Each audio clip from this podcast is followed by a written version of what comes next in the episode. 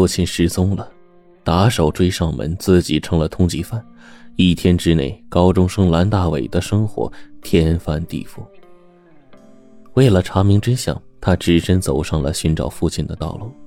这是一条遍布危险和艰辛的荆棘之路。这年初冬的一个下午，巫山县发生了一桩大案。南山派出所除留下两人值班之外，其他人被紧急抽调到案发现场。留下的两个人当中，一个是正式警察，另一个是派出所临时找来的治安员。这个治安员叫顾思，负责看管一个当天中午才被抓进来的嫌犯。这个嫌犯名叫蓝大伟。下午四点钟左右，顾四去给蓝大伟送开水，他从耗子的小窗把开水递进去，蓝大伟在里面却迟迟不来接，说。你要是真关心我，就给我一把刀。顾思隔着小窗问：“你要刀干什么呀？”我实在不想活了。蓝大伟打量了一番，既没穿警服也没佩戴警衔的顾思说：“你就是不给我刀，待会儿我也要撞墙自杀的。”顾四正梦想着转为正式警察呢，要是他看管的嫌犯有个三长两短，转正的梦想那就彻底破灭了。因此，顾四十分紧张，问蓝大伟为何有轻生的念头啊？蓝大伟欲言又止，最后呢，让顾四把一只耳朵伸进小窗，说：“你你可知道闯王藏宝符？”顾四一愣：“闯王藏宝符？”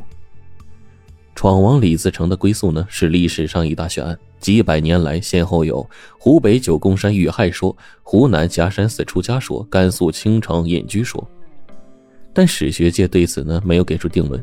前不久，有人又在媒体上发表考证文章，对李自成的归宿提出了新的学说，认为李自成当年兵败之后率余部来到武山县深山老林隐姓埋名，后来被内部的叛军杀了。李自成撤离北京的时候呢，携带了大量的金银珠宝，藏匿在雾山的密林之中。就这样，闯王宝藏的传闻不胫而走。有人说，闯王把金银珠宝的埋葬地点刻在竹板上，称为“闯王藏宝符”，收藏在罐子里。李自成被杀了之后，不知情的叛军就掩埋了闯王，被一同掩埋的还有装着闯王藏宝符的罐子。现在谁能找到闯王藏宝符，谁就转眼能成为旷世的巨富。闯王藏宝符的传闻在巫山县那被炒的是沸沸扬扬，这一带。谁不晓得呀？这时，面对顾四的发问，蓝大伟犹豫再三，最终终于咬着耳朵对顾四说：“闯王藏宝符在我手里。”顾四惊的是目瞪口呆呀，一时说不出话了。蓝大伟却在一旁长吁短叹：“唉，数不清的金银珠宝等着我去拿，我却只能待在这里受牢狱之苦，心里难受啊，还不如死了的好。”顾四好久才回过神来，从头到脚把蓝大伟打量了一遍，说：“你你哪来的闯王藏宝符？”蓝大伟说：“呀，那天秋天，上游的山洪爆发了，自己在县城外的大河里面就发现了已经腐朽的木头器物，看样子呢是上游的古墓被洪水给冲毁了，墓中之物随着水流漂流下来。这些器物之中。”有两个漂流罐，自己捞起了其中一个，打开封口一看，里面是一块竹板，上面赫然刻着“闯王藏宝符”。蓝大伟说着说着，眼泪都快流出来了。我有血案在身，谁知道判多少年呢？这藏宝符多半没用了。县城外的大河就是从巫山腹地流出来的，这正是新近流传的。巫山隐匿被杀说中，李自成的藏尸地点。顾四是两眼放光啊，他信誓旦旦、巧言令色，说从今往后就把蓝大伟当成亲弟弟对待，若有变卦的话，天打雷劈。最后啊，终于取得了蓝大伟的信任。两人说好，由顾四根据闯王藏宝符上的线索去找金银珠宝，然后二一天作五，蓝大伟的那一半呢，由顾四代为保管，直到他刑满释放。顾四是大喜过望啊，赶紧探问闯王藏宝符的下落。蓝大伟探头张望了一番，然后缩回脑袋，咬着耳朵，对顾四说：“闯王藏宝符啊，就藏在他们家的床下的一个漂流瓶里面。”说完，掏出自家的房门钥匙，交给了顾四。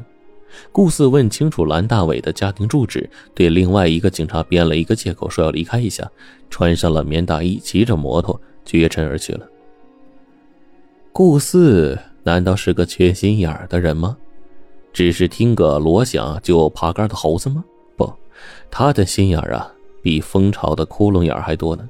对蓝大伟的话，他也是将信将疑。不过呢，就如同人们买彩票，尽管中彩的可能连万一都说不上。但是人们呢，还是抱着侥幸的心理，有枣没枣，先打个三杆再说。蓝大伟的家在乡下，离县城的二三十里，骑摩托来回也得个把个小时。那会儿呢，西北风裹着雪粉吹得正紧，街道上不见人迹。顾四找到了蓝大伟的家，将信将疑的把钥匙掏出来，然后试着开了门，又将信将疑的在床下去寻找。嘿。床下呀，还真有一个上了釉的一个瓦罐。顾四仍然是将信将疑，把手伸到罐子里去掏。这一掏，还真掏出一块竹板来。那个竹板啊，大约三十厘米长短，上面刻有文字。首先就牵住了顾四眼珠子的呢，就是“闯王藏宝符”这几个字。到了这个时候啊，顾四对蓝大伟的话可没有丝毫的疑心了。他在心里喊起来：“发了呀，发了呀！我要成为旷世巨富了呀！”可是接着一看呢，顾四就傻眼了。竹板上的文字啊，是竖着写的，有一大半不认识，认识的只有王、土、木、金、马之类的偏旁。横看竖看，顾四是死活弄不懂这行文字的意思。无奈之下呢，只好丢弃了罐子，将竹板装进了大衣口袋，马不停蹄的又赶回了派出所。这一阵儿啊，正是下班时间，顾四趁着另一个警察回家吃饭的时候，溜进了耗子，掏出了藏宝符，问蓝大伟这是怎么回事。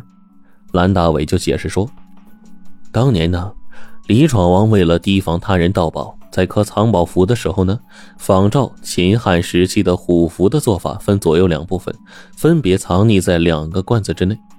藏宝符上的文字呢，在中缝刻写，因此呢，只有左右两部分合符之后才能通读。蓝大伟说：“你拿到的藏宝符只是左半部分，上面都是半拉字儿，当然是看不出个子丑寅卯了。”顾四这才恍然大悟，同时也急眼了。那右半部分在什么地方？蓝大伟叫顾四啊，不着急。接着呢，又解释说，当时那个漂流罐啊是有两个，另一个被一个六十岁上下的一个瘦老头给捞去了。起初呢，谁也不知道这罐子金贵。可是当蓝大伟打开罐子，发现上面写着“闯王藏宝符”的主板之后，瘦老头就已经不知去向了。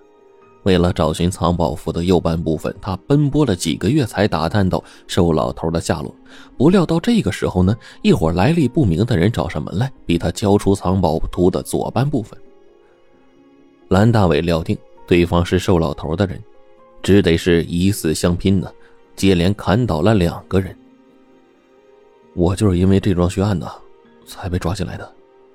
听到这儿，顾四眼睛又亮了。这么说。你知道瘦老头的下落？蓝大伟说：“我虽然不知道他姓啥叫啥，但是他地址呢，我已经摸得一清二楚了。”顾思是乐得直拍大腿啊，要蓝大伟快讲。蓝大伟说呢，那个瘦老头的家呀，就在县城内，他说不清楚具体街道、胡同和门牌号，但是一路过去寻到家门那是不成问题的。顾四呢，不等话音落地，就让蓝大伟呢陪他一起走，指认这个瘦老头的家。蓝大伟听了，那手摇的跟电风扇似的。啊，不不不不，我有罪在身，私自离开，一旦被人发现的话，那罪加一等啊！